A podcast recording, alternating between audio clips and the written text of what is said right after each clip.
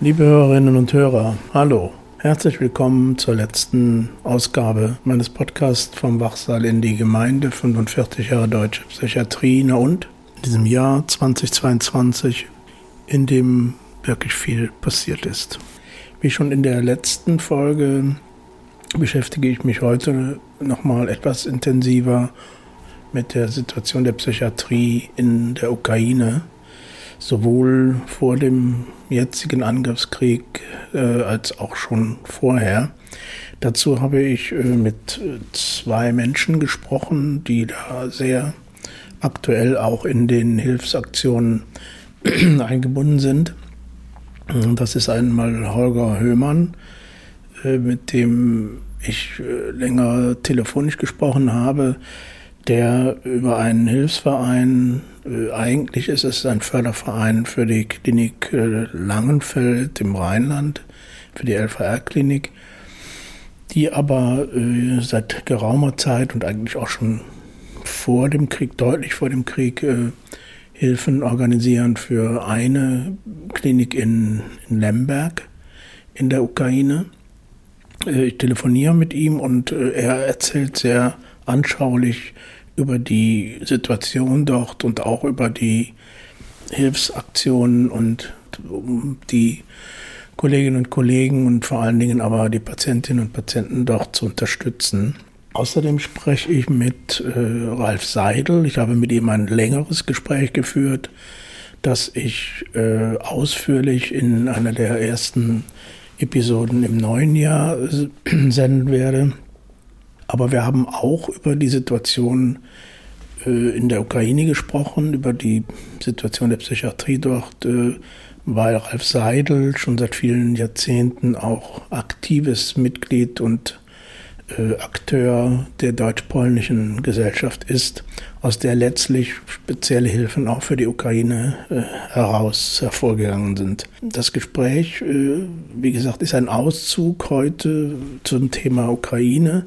Ich werde das gemeinsam mit dem Gespräch mit äh, Holger Höhmann äh, da auch äh, verknüpfen, um euch so in die Situation zu versetzen, euch vorzustellen, wie es dort aussieht.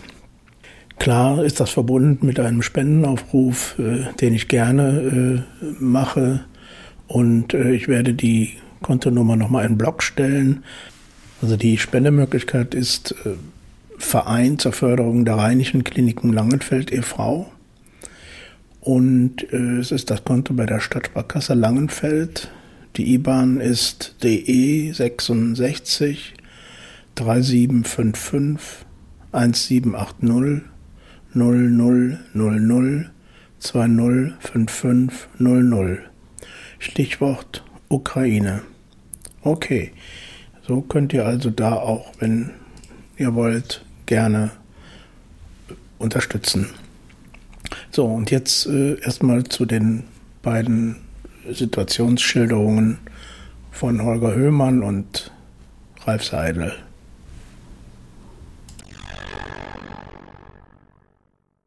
Sie haben ja oder sind selber, würde ich Sie gerne einfach auch nochmal vorstellen für die Hörerinnen und Hörer. Sie sind kaufmännischer Direktor und, und genau, ich habe jetzt gerade nochmal auf der aktuellen Internetseite geguckt und da habe ich gesehen, dass das wohl im Wechsel war. Äh, ja, ich bin dann am 15. Mai 81 in der Tat beim Landschaftsverband Rheinland äh, angekommen. Dann ja. habe hier in der LVR-Klinik Langenfeld meinen ersten Job angetreten. Ja, Ach, das, das heißt, richtig. Sie sind so lange schon auch in Langenfeld. Da haben Sie ja auch, da könnte man ja auch mal drüber reden noch. Da ist ja bestimmt einiges gewesen, ne?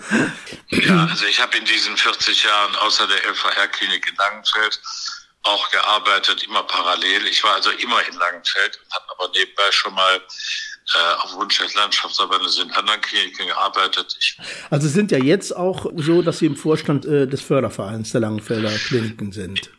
Das ist richtig. Wir haben diesen, ich weiß gar nicht mehr wann, gegründet. Und äh, ja, also ich bin im Vorstand des Fördervereins, zweiter stellvertretender Vorsitzender.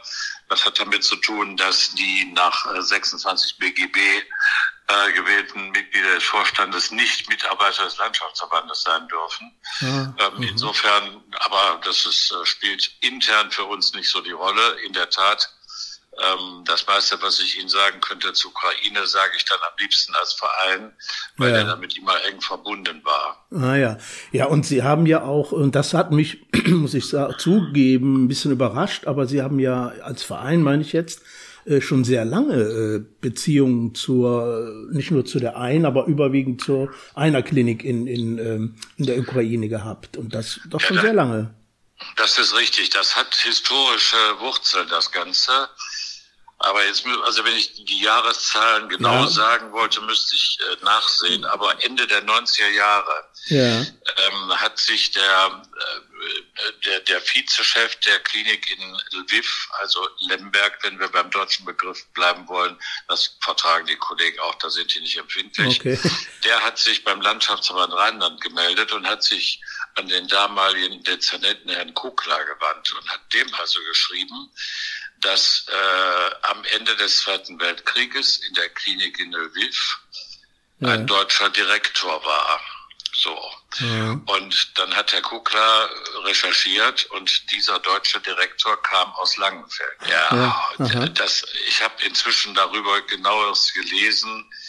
Ähm, die haben ja auch zum Ende des Krieges hin Patientinnen und Patienten weiterhin ähm, äh, in die östlichen Länder verbracht und die Patienten sollten wohl eben auch getötet werden, ist dann dieser Arzt als äh, Begleitung von Patienten in dieser Klinik gelandet. Oh ja, es gibt oh. eine Version, die behauptet, mit Anrücken der Russen in Polen sei der dahin ausgewichen. Es gibt andere Schilderungen, was davon historisch wahr ist, weiß ich nicht. Ja. Jedenfalls hat er dann dort, als, weil er der einzige Arzt war, den sie überhaupt hatten, wurde er dann mal eben sofort der Chef. Ja. So, dann haben die sich daran erinnert und haben also bei uns beim Landschaftsverband Rheinland angefragt, ob es äh, eine Möglichkeit des Austausches der Zusammenarbeit gäbe. So, ah, das ist ja. dann von dem damaligen Vorstand der LVR-Klinik Langenfeld dem ich damals noch nicht angehörte, da war ich Abteilungsleiter, wahrgenommen worden und äh, dann haben wir Ende der 90er Jahre die erste Reise in die Ukraine unternommen. Ich, ja. da, da ich ganz genau dran, weil man konnte nur von Frankfurt aus dahin, brauchte ein Visum, das mhm. war alles ganz furchtbar schwierig. Mhm. Und dann haben wir dort bei unserem ersten Besuch ähm, ja, die Menschen da kennengelernt und haben die Klinik kennengelernt und haben gesehen, welches Elend da herrscht und wie schlimm das alles war. Und seitdem ist also diese Partnerschaft äh, gewachsen.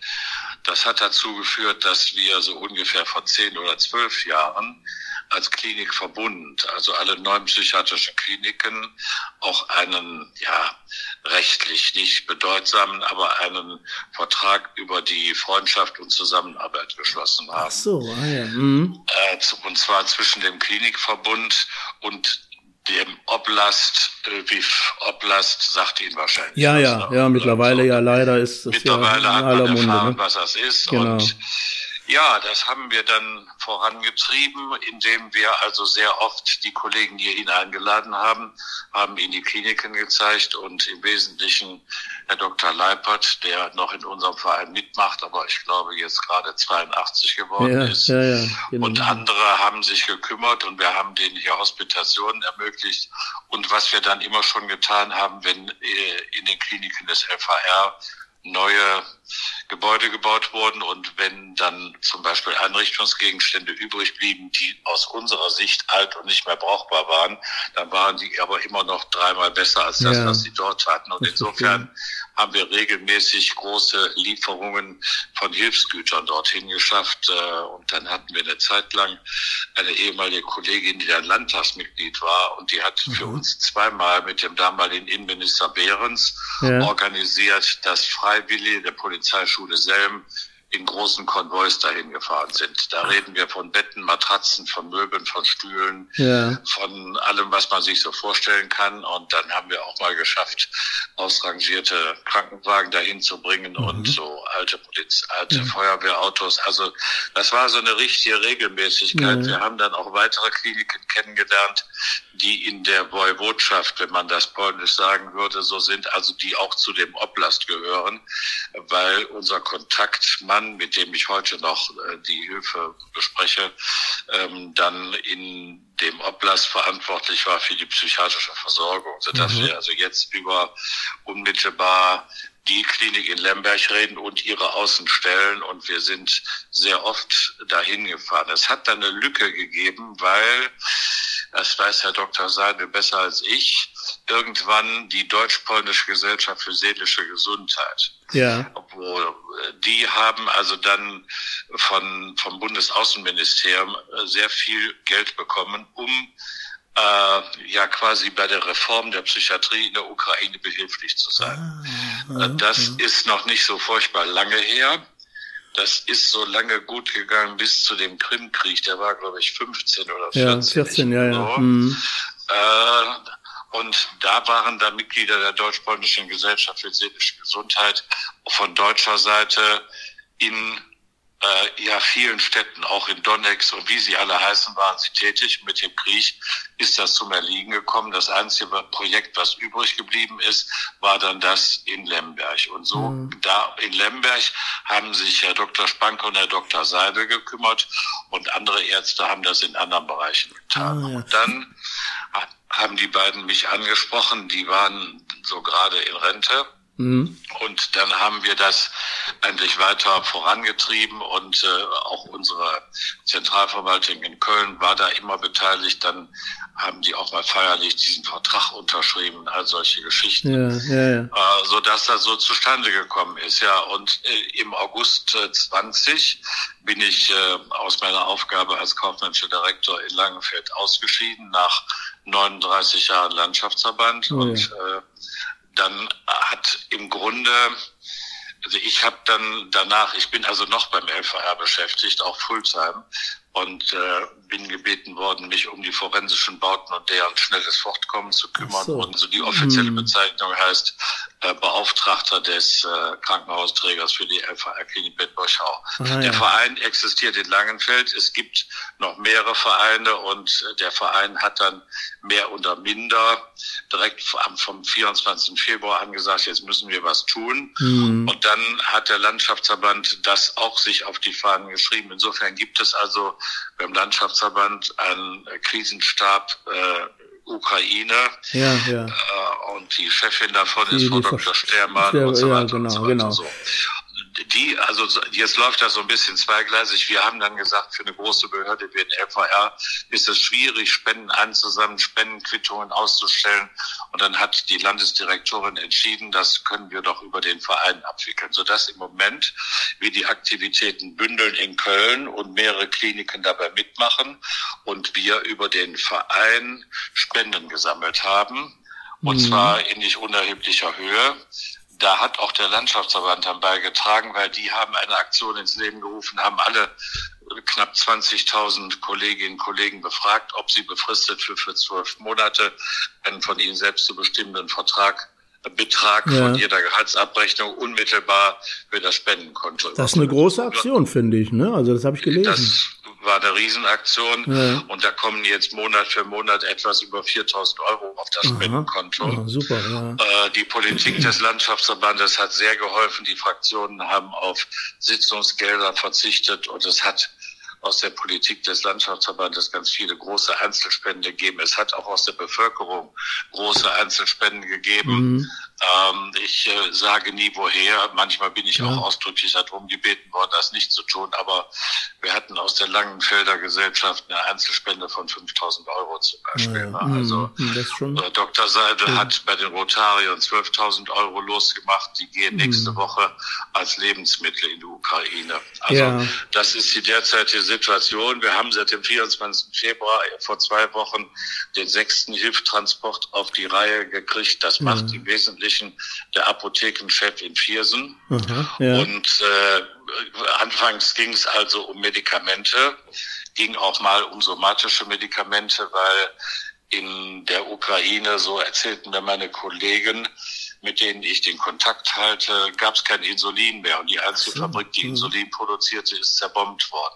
Da ging es also eine Zeit lang mal darum, um Insulin. Und wir haben mit vielen anderen Vereinen, Unterstützern, die kann ich gar nicht mehr alle aufzählen, zusammengearbeitet.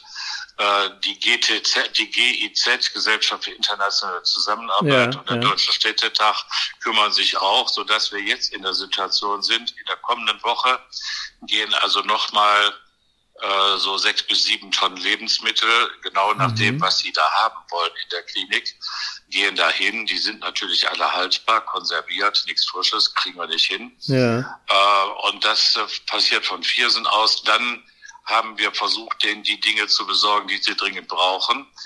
Ähm, dann äh, gibt's also noch eine polnische Aktion, die ist in Opole in Polen und die ersten Transporte sind auch über Opole gelaufen, weil da unsicher war, kommen die an. Ja. Also haben wir ja. die Dinge bis Opole gebracht und dann hat der Kollege aus der Dortchen-Klinik die in äh, Krankenwagen von Caritas International geladen, die Aha. da schon Verwundete, Verletzte nach Polen brachten und auf dem Rückweg haben die dann das alles in die leeren Krankenwagen gepackt. Ja. Der ist dann auch selber mit bis dahin gefahren und dann haben wir das umgestellt und jetzt läuft das bei den Transporten so, dass sich der Verein kümmert sich darum, die Spenden zu sammeln und einige Freiwillige aus den Kliniken kümmern sich darum, die Dinge zu beschaffen, die wir brauchen.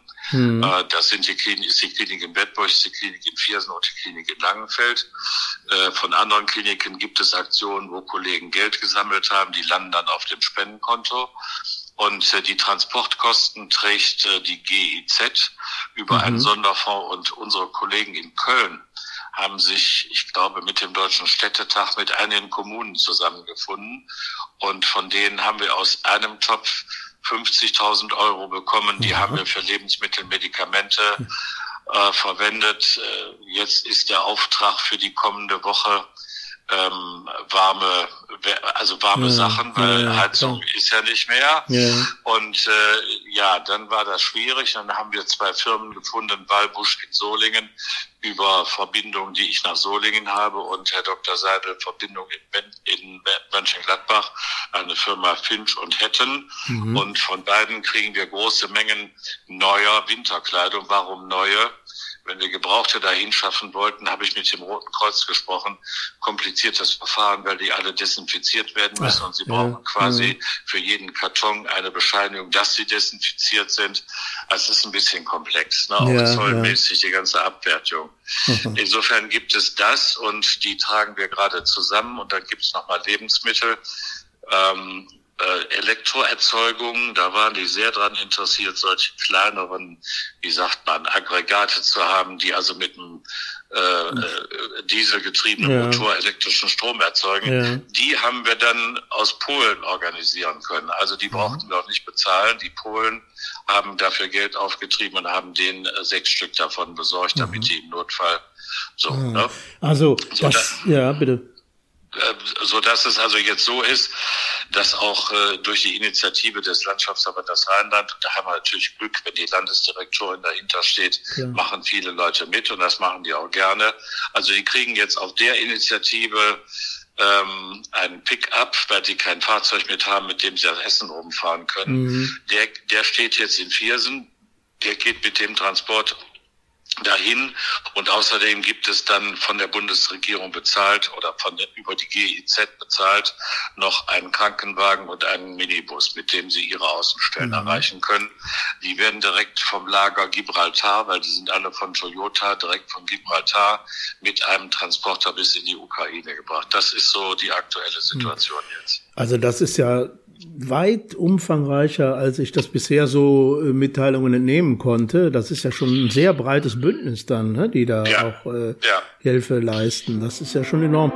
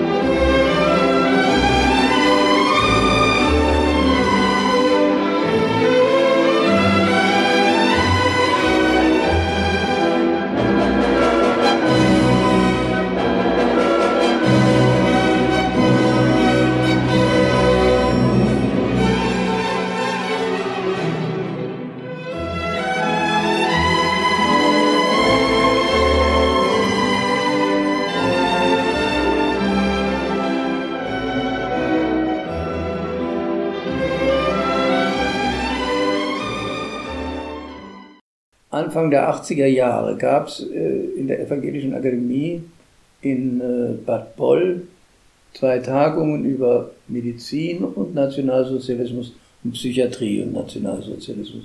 Da kamen Leute aus Polen dazu, vor allen Dingen eine ganz maßgebliche Person, das war der damalige äh, Ordinarius für Chirurgie in Krakau, der aber auch der Vorsitzende der Ethikkommission der polnischen Ärzte war, ein ganz eindrucksvoller Mensch.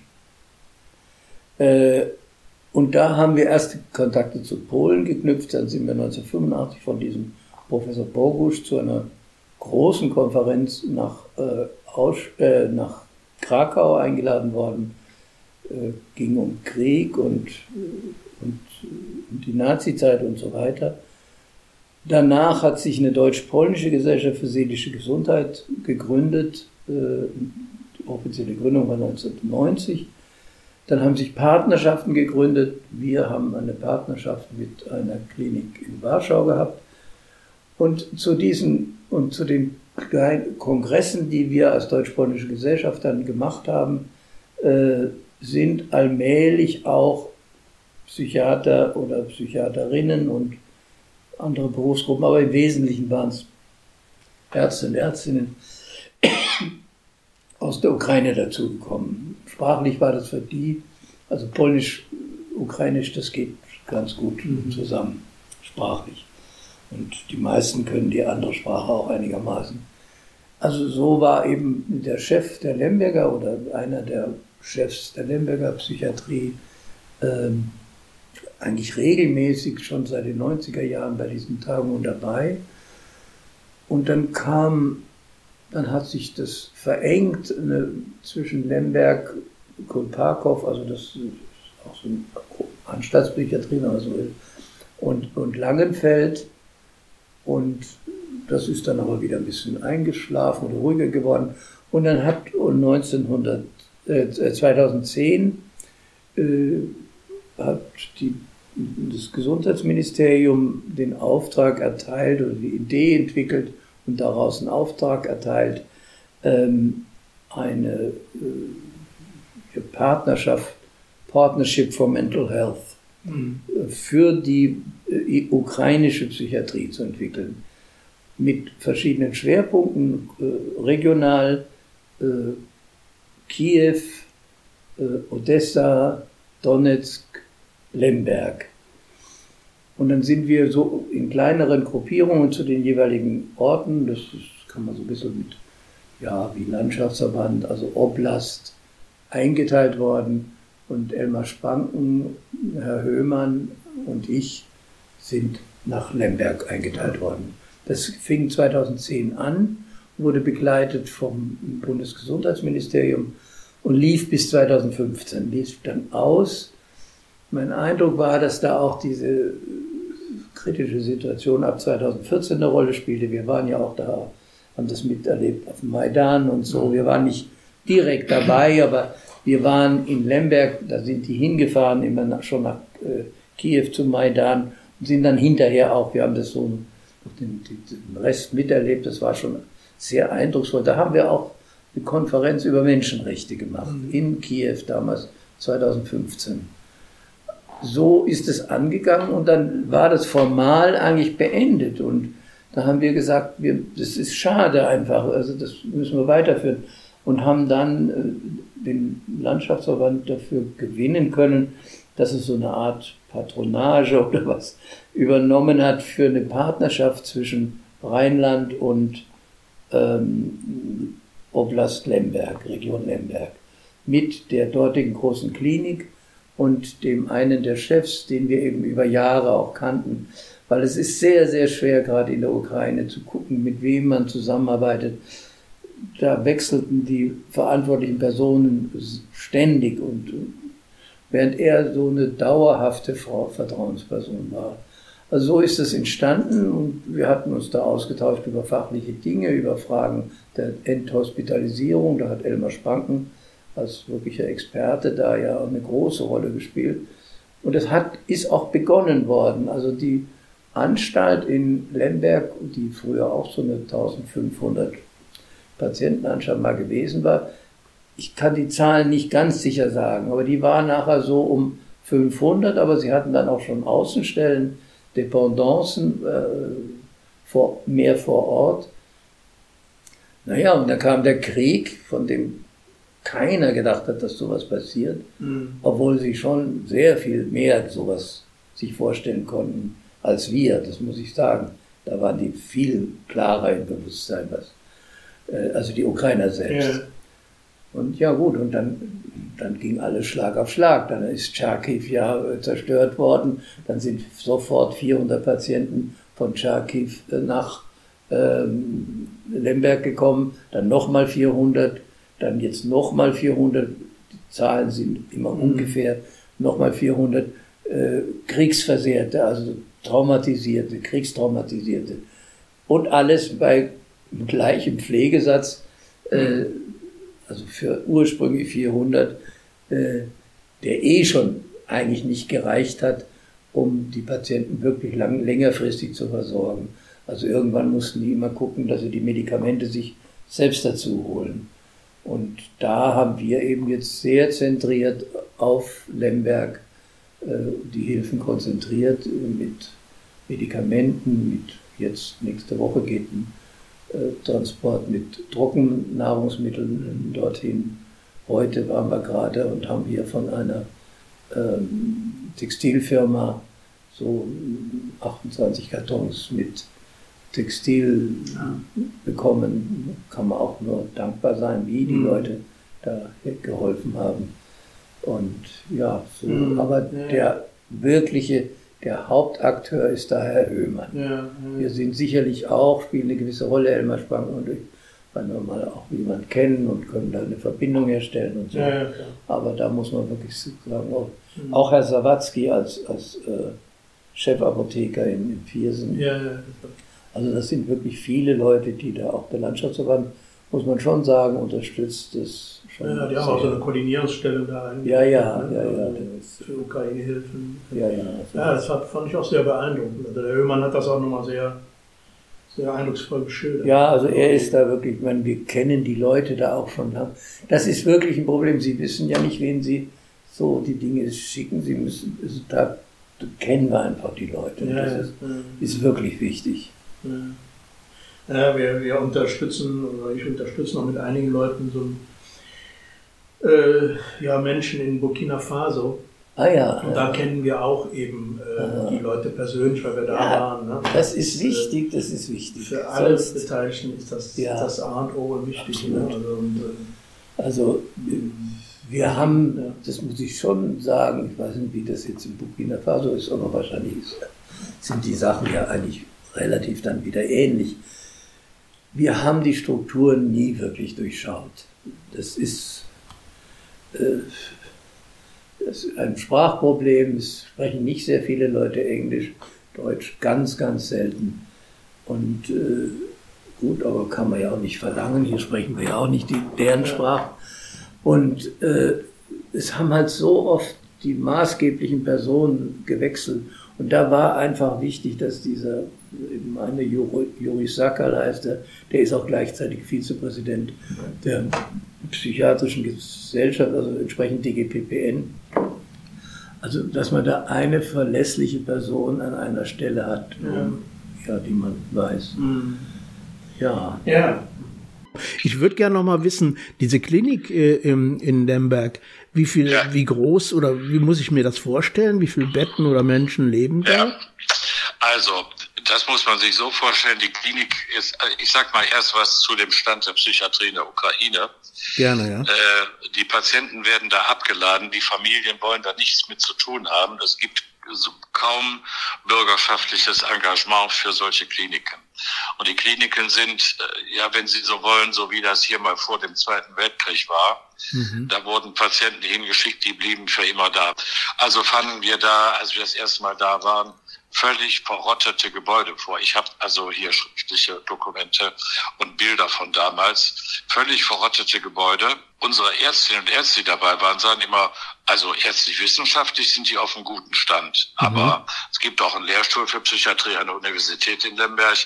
Äh, Lehrstuhlinhaber kenne ich gut, spricht gut Deutsch. Ähm, sodass die also auf einem Stand waren, wo das so Sachen waren, wo die Patienten abgeschoben wurden. Mhm. So.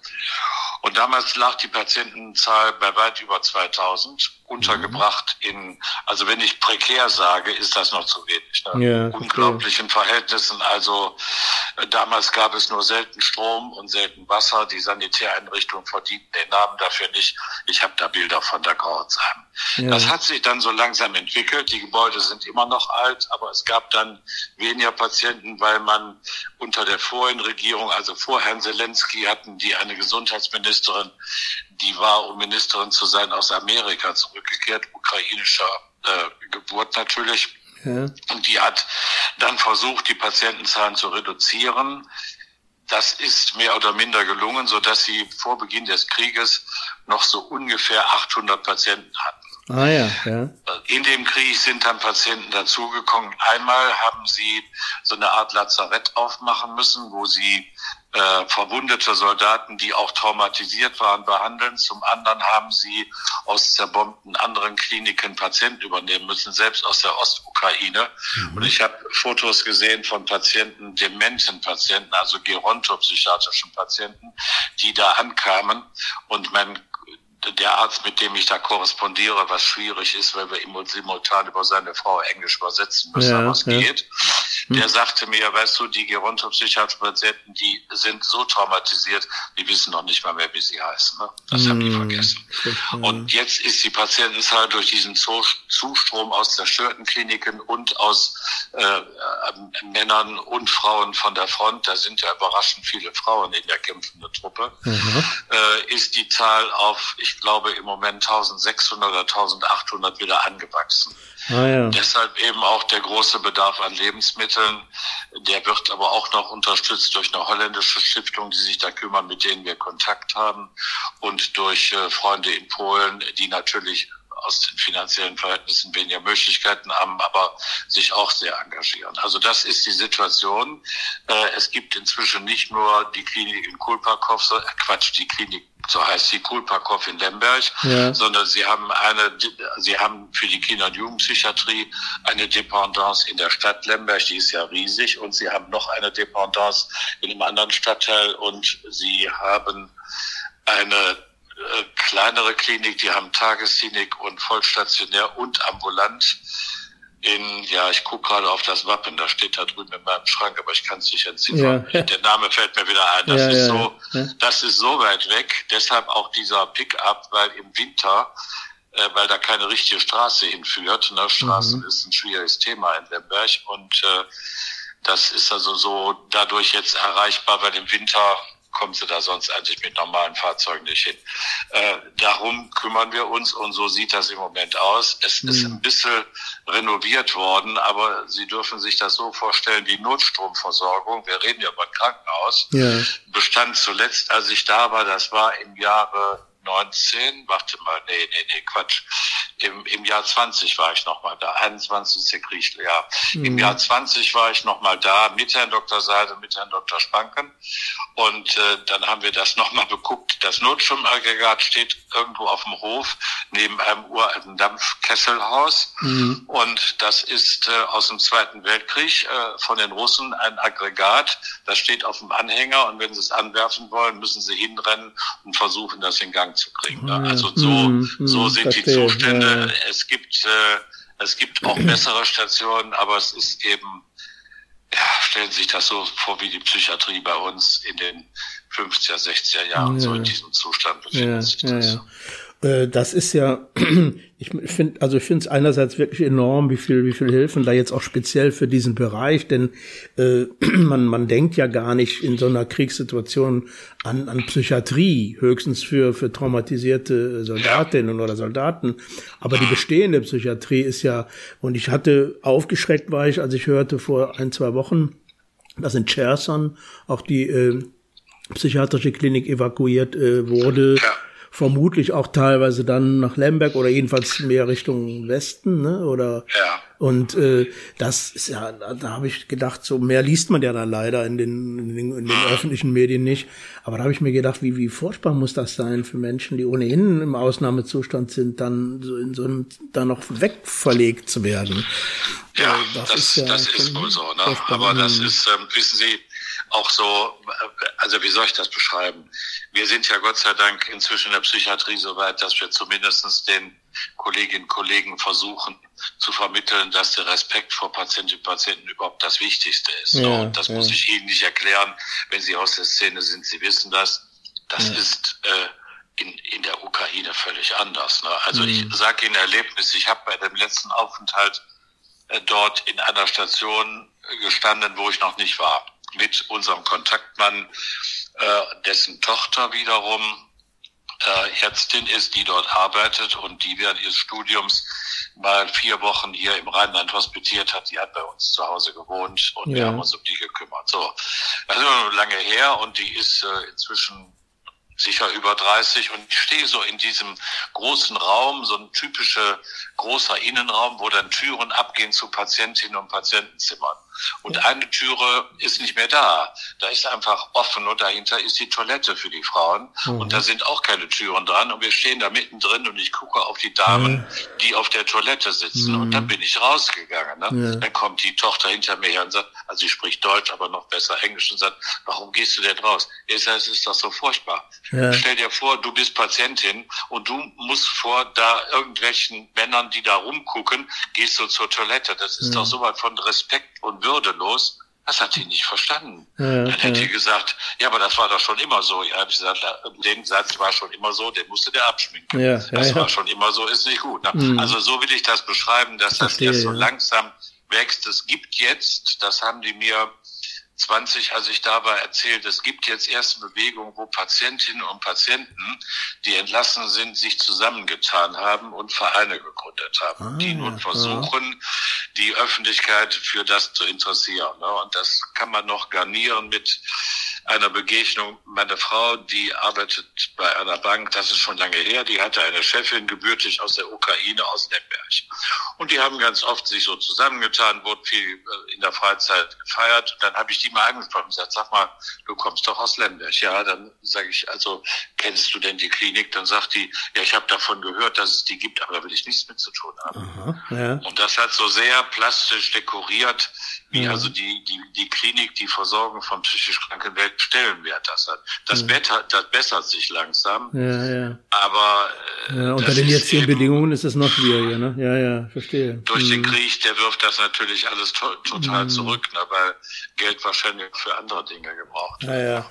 Aber umso wichtiger ist ja, dass der Kontakt gehalten wird, äh, jetzt mal, und wenn es jetzt erstmal über diese Art von Hilfsgüter ist, die Sie beschrieben haben, aber ja. äh, denn das ist ja, es gibt ja auch eine Zeit danach, also ob man sich das vorstellen will oder nicht, aber es, es wird ja der Krieg hoffentlich und schnell am ja, liebsten. Irgendwie muss er zu Ende ne? gehen. Und für ja. die Zeit danach haben wir noch Geld hier liegen. Die GIZ verlängert das immer, weil unser Plan war, äh, den haben wir 19 mit denen besprochen, dass sie mal Basismitarbeiter, Pflege, Sozialarbeit und sowas zu mhm. uns schicken für eine Woche zum Hospitieren. Und dann haben wir gesagt, und dann könnt ihr versuchen, eure Politiker hier hinzuschaffen nach Köln. Und dann machen wir so eine Abschlussveranstaltung am Ende dieser Hospitationswoche. Dazu ist es nicht gekommen, aber ich denke, wenn in irgendeiner Art und Weise das wieder möglich sein wird, wollen wir das auf jeden Fall noch umsetzen. Mhm. Und mhm. auch die Landesdirektorin steht dahinter, ne, zu sagen, dann machen wir das mal, mhm. weil wir glauben, hier ältere Kolleginnen und Kollegen und wir haben ja auch Filme, wie es hier in 60er, 70er ja, klar, war. Klar. Und wir können ja erzählen, wie es bei uns war. Wir müssen nicht besser wissen, was die tun sollen, Nein. aber wir können ja erzählen, wie das hier gegangen hat mit der Psychiatriereform, mit äh, der großen, dann mit der Enquete und so weiter ja, und so weiter ja, und so weiter, ja, damit die mal sehen, dass auch wir mal auf einem anderen Stand waren und sehen, wo wir hingekommen sind und dahin sollten die sich entwickeln. Die können das auch gut in Polen sehen. Die haben so einen Weg, den wir hinter uns haben, mit 20 Jahre später hinter sich. Ne? also wir haben ja ganz, ganz zu Anfang auch mal polnische Partnerkliniken gehabt. Da sah es anfangs so ähnlich aus.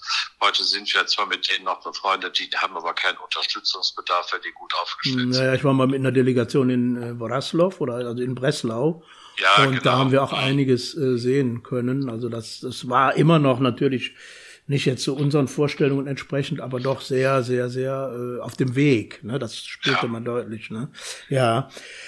Herr Höhmann, ich will gar nicht Ihre Zeit allzu lange strapazieren, aber ich finde es so hochspannend, äh, äh, was Sie erzählen. Äh, und äh, für mich ist nochmal wichtig, gibt es denn noch Bedarf, was Unterstützung der ganzen Initiativen angeht? Ich meine, Spendenkonto würde ich sowieso dann nochmal nennen wollen in, in, dem, ja, in dem Podcast. Gut, also ich werde öfter gefragt, können wir auch Sachspenden liefern? Und dann sage ich immer, liebe Leute, nehmt es mir bitte nicht übel. Aber das, was wir machen, äh, jeder Cent kommt in der Ukraine an. Wir machen das alles ehrenamtlich. Aber wenn wir jetzt anfangen, geht bitte zum Roten Kreuz. Mhm. Die machen das. Ich habe auch Kontakte über einen befreundeten Anwalt zum Roten Kreuz. Die haben jetzt gesagt, sie wollten aber unabhängig von uns aus eigenen Beständen warme Bekleidung nach Lemberg liefern, wenn sie es hinkriegen. Ne? Ja. Also das kann man machen. Ähm, Spendenkonto äh, ist ja beim Verein ist ja. immer das Beste und ja. wir, wir, fragen immer, ne, wenn jetzt die nächste Lieferung dahin geht, dann rufe ich da wieder an. Ich rufe zwischendurch mal an, spreche mit der Frau, wie es denen so geht. Im Übrigen haben wir die selbst, die ja auch unsere Kolleginnen und Kollegen da sind ja auch finanziell notleidend, äh, schon immer gewesen, jetzt in besonderem Maße. Und dann haben sich unter anderem Herr Seidel, Herr Spanke und einige andere auch persönlich und privat engagiert, um die zu mhm. unterstützen. Ja, ja. Äh, äh, das ist aber eine Geschichte, die machen wir. Aber wenn jemand sich engagieren möchte, ich weiß nicht, was Sie jetzt lassen. Die haben mir jetzt gesagt, Medikamente reichen erstmal bis Ende März. Und mhm. wenn jetzt nochmal die sechs Tonnen Lebensmittel ankommen, das reicht bis Mitte, Ende Januar. Und dann mhm. werden wir fragen. Aber ansonsten beschränkt sich das so auf die Basisleistung. Lebensmittel steht im Vordergrund inzwischen und jetzt eben warme Kleidung. Und da müssen wir vielleicht im Januar, Februar nochmal nachlegen. Aber das ist ja dann gut, wenn, wenn man, wenn da auch äh, nochmal für geworben wird. Äh, werden, ich werde das jetzt hier für, für nächsten Freitag äh, alle 14 Tage erscheint ja eine neue Episode dieses Podcasts, nochmal in, da reinnehmen. Das ist ja jetzt auch vor Weihnachten vielleicht nochmal eine gute Gelegenheit, da auch äh, sich äh, ja, Spenden zu, zu ne? ja. ja, wunderbar. Die ist ziemlich am Anfang. Das hat also da im August als wir im August 20, war das August, weiß ich nicht, muss ich nachsehen, ja. hat es eine sehr große Veranstaltung in Oblast gegeben und ist die Situation so, die politischen Amtsträger wechseln da relativ häufig. Wir waren auf jeden Fall bei einer großen Veranstaltung mit unseren Kollegen aus Polen und dann waren da die Honoration der Oblast ja. und die, ja, also sowas wie, also das war nicht wie eine Regierungspräsidentin, die Gouverneurin. Also das ja, ist so eine Position, eine Frau, hochinteressant, äh, hoch aufgeschlossen und wir haben da eine große Veranstaltung gemacht und wir haben auch äh, eine schriftliche Vereinbarung über die weitere Unterstützung und so weiter und so weiter, wobei die mit Unterstützung meinen Hospitation, Information, ah, Beratung, wie man das entwickeln könnte. Mhm. Und wir mhm. beraten natürlich im Hinblick auf Dezentralisierung, Enthospitalisierung und solche Geschichten. Ja, ja. Äh, das hat dort in dem großen Palast stattgefunden und äh, da war dann anschließend auch das lokale Fernsehen und der Kollege aus Polen, Christoph Nasimek und ich. Hm. Jedenfalls haben wir da äh, Interviews gegeben, Fragen beantwortet, die dann auch relativ ausführlich in den lokalen Fernsehnachrichten kamen. Und da war also so äh, angesagt, dass der Staat verordnet hatte, dass die Langzeitpatienten entlassen werden sollen. Aha, aha, so, ja. und dann haben die uns vorgerechnet, dass sie dann mit dem Geld nicht mehr klarkommen, wenn sie für die kein Geld kriegen. Das kam mir alles sehr bekannt vor. Ne? Ja, wir ja. haben ja, wir haben ja, im Rheinland auch mal enthospitalisiert Allerdings. und So, und äh, dann war es eben so, dass sie sagten, ja, aber es gibt nichts, wo die hin können, die Familie wollte die nicht haben. Das war so eine gewisse Problematik, die da auftauchte die ist dann gelöst worden. Was aus dem Patienten geworden ist, habe ich noch nicht rausgekriegt. Aber mhm. die hat stattgefunden. Und dann kam eine Verringerung der Betten. Ähm, und äh, dann haben wir auch darüber gesprochen, dass es eben, das ist so, das trage ich vor mir her wie ein Mantra bürgerschaftliches Engagement. Da müssen Menschen sich engagieren, so wie sie mhm. das in, Sie haben den Kölner Verein benannt und wie sie alle heißen. Es gibt ja Gott sei Dank ganz viele Initiativen. Ich bin in einigen auch Mitglied, weil sich das, denke ich, wenn man da arbeitet, so gehört. Aber äh, das gibt es da alles nicht. Ich weiß nicht, wie die das mhm. hingekriegt haben. Jedenfalls sind die auf dem Trip zu sagen, Langzeitpatienten gehören nicht in die Psychiatrie. Das, was wir ja weitestgehend noch nicht ganz umgesetzt haben. Ja. Es gibt ja noch Bundesländer, wo wir durchaus noch unter der Überschrift soziale Rehabilitation Patienten relativ lange in Einrichtungen behalten, wo sie ja eigentlich nicht hingehören. Ja, ja, ja, ja. Ja, ich würde gerne äh, so zum Abschluss Sie nochmal fragen, weil ich, wenn Sie, wenn ich das so höre und Sie sich ja so sehr lange schon damit auch beschäftigen, neben jetzt sag mal so den den ganz normalen Belastungen hier im, im, dem normalen Job, ähm, wie ist das für Sie persönlich? Also ich meine, das Sie würden das ja nicht machen können, auch jetzt noch weiter über den über den Ruhestand hinaus, äh, dass ähm, wenn Sie das nicht wenn Sie davon nicht überzeugt wären. Aber trotzdem die Frage, wie ist das für Sie persönlich? Wie, was betreibt Sie an? Also ich sage das äh, mit einem Satz, der ein Lieblingssatz meines Vaters war. Der sagte das immer auf Solinger Platt. Ja. Äh, übersetzt heißt das, wer tut, was er kann, ist wert, dass er lebt. Und ich habe so äh, mit, also ich, wie soll ich das beschreiben? Es ist so eine Mischung aus sozialem Engagement und christlicher Überzeugung. Mhm. Und ich denke einfach, uns geht es so furchtbar gut. Uns geht es so furchtbar gut, den meisten zumindest, ne? Ja, ja. Deutlich besser als dort. Und es ist doch vernünftig, sich für Menschen zu engagieren. Ja. Und ne, also so zu sagen, die leiden da Not, es gibt auch in Deutschland viel Not, das, das übersehe ich überhaupt nicht. Ne? Mhm. Aber so ein soziales Engagement und wenn man schon mal in solche Verhältnisse beruflich damit zusammenkommt, dann auch was draus zu machen. Und da ist mir keine Stunde, die ich aufwende, zu schade. Mhm. Und es gibt von der Sorte, Gott sei Dank, bei uns im Landschaftsverband ganz, ganz viele. Ja, es gibt ja. wirklich ganz, ganz viele. Mich rufen Leute an und sagen, sammelt ihr eigentlich noch? Dann sage ich, ja, erzähl doch mal. Also je mehr man darüber spricht und je mehr nur das verbreitet, desto mehr Menschen engagieren mhm. sich. Und wir haben halt das große Glück, dass unser Verband von der Spitze her, Frau Lubeck, Frau Wenzel-Jankowski, dass die sagen, macht das, wir unterstützen euch dabei. Mhm. Wir können natürlich kein eigenes Geld des Verbandes, das ist ja kommunales Geld, darf ja, man ja, da nicht reintun. Aber man sieht, wenn man mit Leuten spricht, dann bewegt sich was. Ne? Ja, und das ist doch schön zu sehen, dass andere sich engagieren und mhm. dass wir auf dem Gebiet etwas tun können, was am Ende Menschen hilft. Ah, ja. Weil es ja irgendwie anders nicht passiert. Ich weiß nicht, ja. ob ich Ihnen das damit so kurz genug beschreiben doch, doch, Doch, ich kann das schon aber verstehen. Ja. Das ist so meine Triebfeder. Mhm. Ich habe äh, in diesem Podcast kommt auch immer, weil dieses Thema Psychiatrie, egal an welcher Stelle man es anpackt, ja doch immer auch noch ein, ein schweres Thema ist, ein schweres gesellschaftliches Thema, äh, haben wir immer da am Ende des der jeder Episode auch so Musik reingepackt, nicht immer jedes Mann, jeder Frau's Musik, aber immerhin wollen wir da auch was anderes. Und wenn Sie jetzt Entspannung auch vielleicht vor den Feiertagen oder während der Feiertage suchen, Musik, welche Musik hören Sie oder gibt es Musik, die Sie dann entspannt und ein bisschen also, zurücklehnen lässt? Äh, ich entspanne mich und meine, also es gibt ein paar Lieblingskonzerte. Ich habe in meiner Jugend Geige gespielt, habe das dann so mit Mitte 30 zeitmäßig nicht mehr, also als Laie fortgeführt. Mhm. Und äh, wenn ich mich entspannen will, dann höre ich die Violinkonzerte von Beethoven und Bruch. Mhm. Und wenn ich ein bisschen lockerer drauf bin, höre ich gerne so Sachen wie die Moldau oder mhm. äh, aus der neuen Welt. Äh, Tchaikovsky und so weiter ist nicht so meine Welt. Mozart, mhm. Beethoven, Brahms und mit Abstrich noch Händel und Haydn, das ist so meine Welt, in der ich mich umtue und ein Hochgenuss ist, wenn ich in Köln in die Philharmonie gehen kann und ja. kann mir dann ein tolles Konzert anhören, das ist für mich Entspannung. Ja, schön. Ich hoffe, dass, dass das dann für Sie auch möglich ist äh, in ja. diesen Zeiten und äh, naja, von der Pandemie-Seite her geht's ja wieder, diese Konzerte ist ja für uns alle wieder eine große Bereicherung. Herr Hörmann, ich äh, finde, das ist jetzt sind gute Schlussworte, äh, auch nochmal was Ihre Beweggründe angeht. Ich möchte mich sehr, sehr herzlich bedanken, dass Sie so kurzfristig und zu diesem aktuellen Thema für, da. Nicht für, das gehört ja dazu. Also Sie müssen sich bedanken. Ich bedanke mich, dass ich Ihnen das erzählen durfte. Okay, dann okay.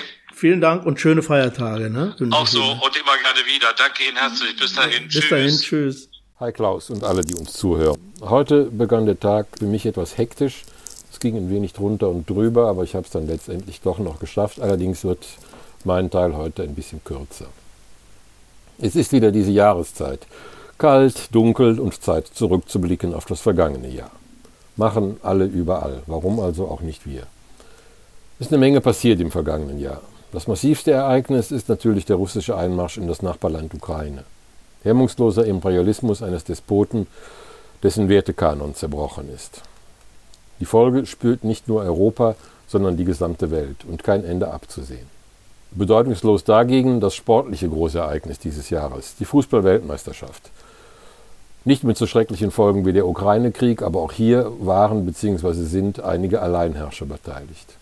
Der DFB und die Fußballnationalmannschaft haben sich auf der ganzen Linie blamiert, sportlich, gesellschaftlich und politisch. Das Wort dieses Jahres war Zeitenwende. Urheber Olaf Scholz, der Bundeskanzler.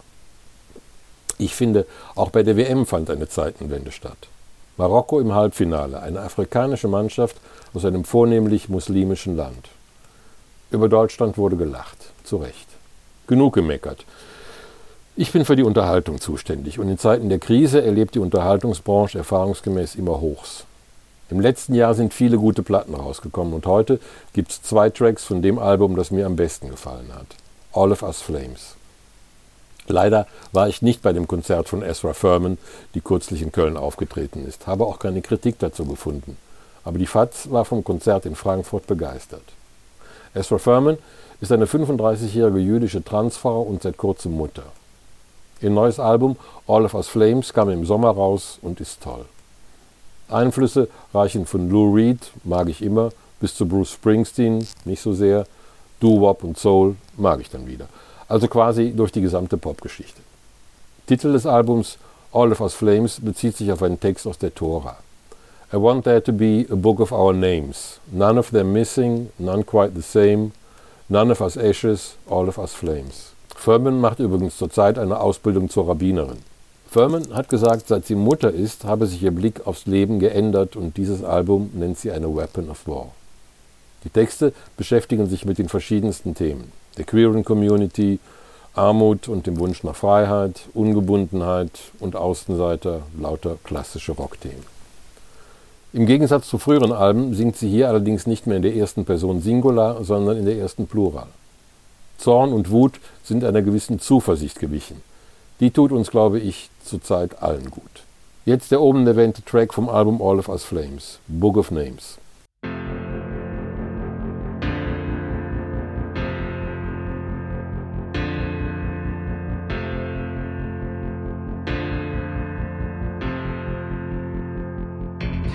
There to be a book of our names, none of them missing, none quite the same, none of us ashes, all of us flames, and I want us to read it aloud.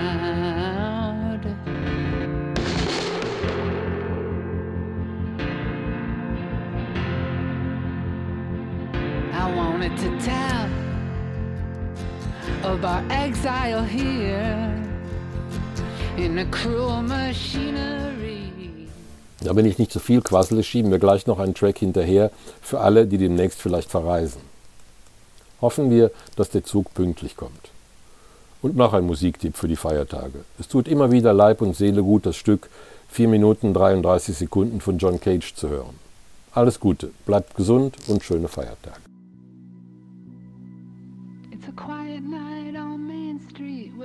The poison water runs.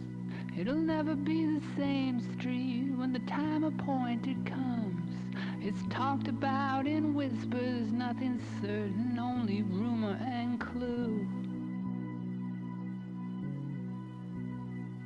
But the violent sheet of silence will be shattered when the train comes through. We may only be subordinates, but we hear everything. All your closed door conversations, we're always listening. We sense frequencies you'd never hear or think to pay attention to. And we can tell what's on its way here long before the train comes through.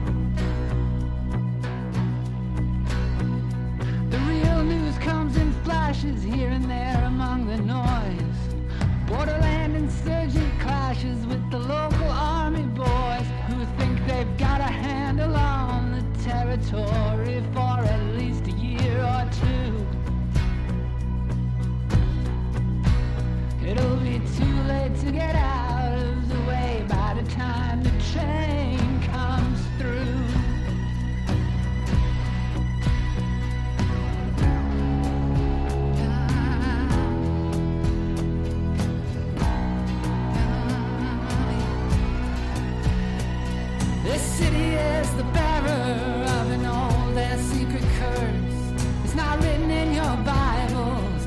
verse behind a verse, only visible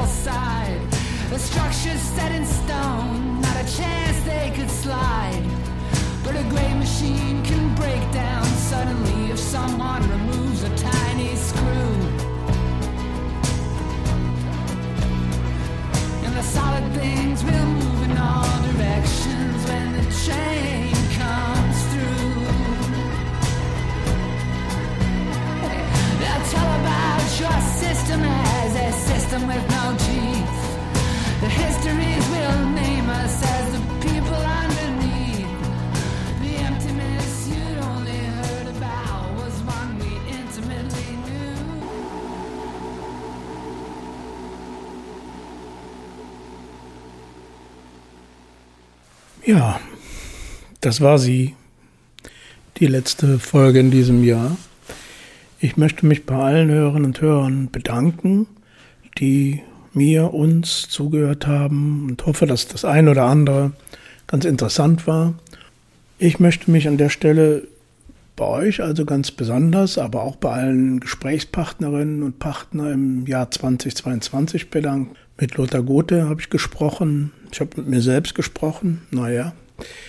Dann habe ich ein gutes Gespräch mit Marianne Bossert gehabt und in und auf der DGSP-Tagung in Berlin im Sommer, Zukunft der Sozialpsychiatrie, haben eine Menge Referentinnen und Referenten, nicht ganz persönlich mit mir, aber immerhin mit uns allen gesprochen.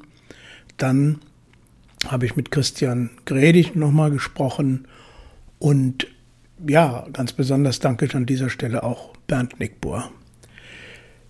Wir hören uns wieder am 13. Januar 2023. Ich wünsche euch ein gutes Jahresende, wirklich paar erholsame Feiertage und einen guten Rutsch ins neue Jahr, einen guten Start und möchte schließen heute mit einem kleinen Büchlein, wo ich darauf aufmerksam wurde, mit dem sagenhaften Titel Ein Jahr voller guter Nachrichten von Martin Smatana. In dem Büchlein schildert er mit vielen schönen Illustrationen über seine guten Nachrichten des Jahres 2022, die es tatsächlich auch gab. Ich kann das nur empfehlen. Es ist ein kleines Büchlein und im Padloch Verlag erschienen. Ja, ein Jahr voller guter Nachrichten. Das können wir uns alle nur für nächstes Jahr wünschen. Tschüss und bis dahin.